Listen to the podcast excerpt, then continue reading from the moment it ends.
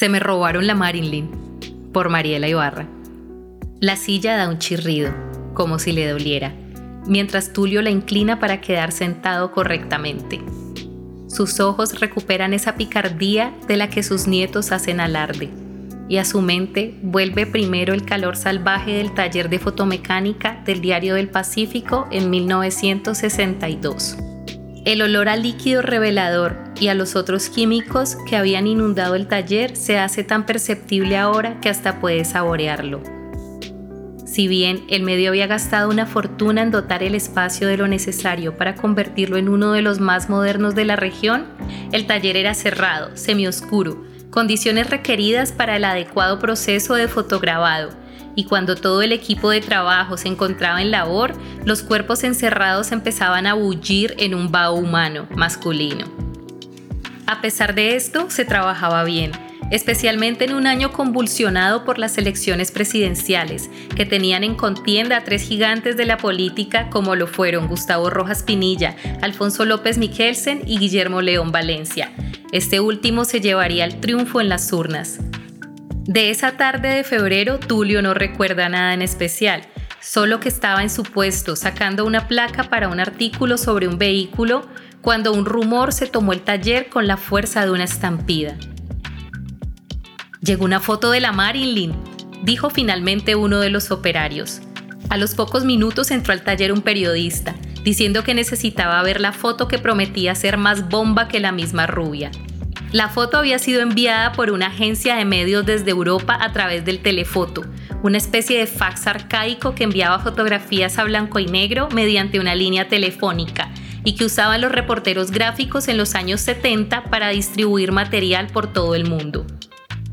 La foto había sido tomada días antes, la noche del 22 de febrero de 1962 por Antonio Caballero, un reconocido periodista mexicano, en medio de una rueda de prensa en el Hotel Continental de Ciudad de México, mismo que sería demolido 23 años después a causa del terremoto de 1985. Todos los hombres se agolparon al lado del aparato, esperando los 25 minutos que demoraba la foto en escanear e imprimir. Todos excepto Tulio, quien no tenía un interés especial por la Monroe, pues se encontraba preso del embrujo violeta de Elizabeth Taylor. Fue por esto que Guillermo Borrero, el director del periódico y a quien el barullo atrajo al taller, le encargó a Piedraíta la delicada labor de realizar la placa para insertar en el periódico la foto de la Monroe. A primera vista no le pareció linda, para nada. De hecho, esa foto se conoce desde entonces como la peor fotografía de Marilyn Monroe. La foto, tomada desde abajo, casi a los pies de la rubia, mostraba un gesto grotesco de la diva. Se le veía papada, un ojo medio apagado, aunque lo que más le sorprendió a Tulio fue lo peludo que tenía los brazos. Solo entonces reparó en un detalle en la imagen y comprendió de inmediato la bomba de la que hablaba el periodista. Gracias al ángulo en que se había tomado y a que en ese preciso instante ella abrió un poco las piernas para cruzarlas, se le había levantado el vestido mismo vestido verde con el que sería enterrada cinco meses después y se veía el vello púbico del artista. Inició la labor de realización de la placa con nerviosismo, sabiendo que debía cuidar en especial que los lectores pudieran apreciar al día siguiente ese paraíso privado que los hombres de todo el mundo deseaban tanto. El trabajo se le complicó también, porque era interrumpido constantemente por sus compañeros, que víctimas de un delirio adolescente morían por darle una nueva mirada a la foto de la estrella. Tardó entonces eternidades en terminar la placa, y finalmente, después de tanto tiempo contemplando las facciones y la figura de la Monroe, tuvo que concederle que la bendita era terriblemente sexy. Entregó la placa y fue al baño para tratar de bajar un poco el calor que el taller y la rubia le habían provocado. Entonces se dirigió nuevamente a su puesto de trabajo y dio un grito de horror que hasta ahora recuerda. Se me robaron la Marilyn.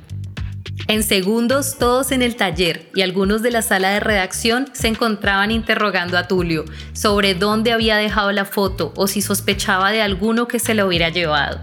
Incluso el mismo Borrero, que solía permanecer en calma ante las situaciones más tensas, parecía nervioso, aunque se tranquilizó cuando Tulio le manifestó que, por lo menos, había logrado sacar la placa.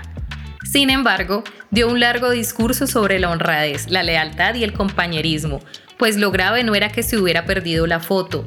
A fin de cuentas, en muchos casos terminaban rifándolas entre ellos. Lo grave es que se la hubieran robado.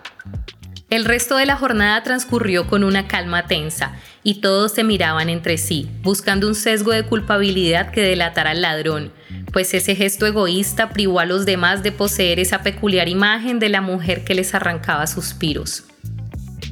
Al finalizar la jornada, Tulio se acercó a Borrero para ofrecerle disculpas. Finalmente, había sido un descuido suyo el que terminó causando que el bandido se hiciera con la foto de la Monroe. El director no le dio más importancia al suceso y acompañó a Tulio hasta la salida. Finalmente le dio un apretón de manos y le dijo, con una sonrisa que podía ser acusadora o cómplice, pero que no se te roben más fotos. Se dio la vuelta y volvió a perderse entre los pasillos del edificio. Al llegar a casa saludó a su esposa y le contó la anécdota con la rubia, el robo y el indiscreto detalle que había colapsado el taller de fotomecánica durante todo el día. Esperó a que su hija mayor, Elizabeth, que por entonces tenía siete años, llegara a saludarlo y les dio una de esas miradas burlonas que ellas ya conocían muy bien. Fue entonces que sacó de entre los calzoncillos la foto de la Marilyn. La niña la miró con curiosidad y sorpresa, y la esposa le dio una ojeada y sentenció, es una mujer muy vulgar.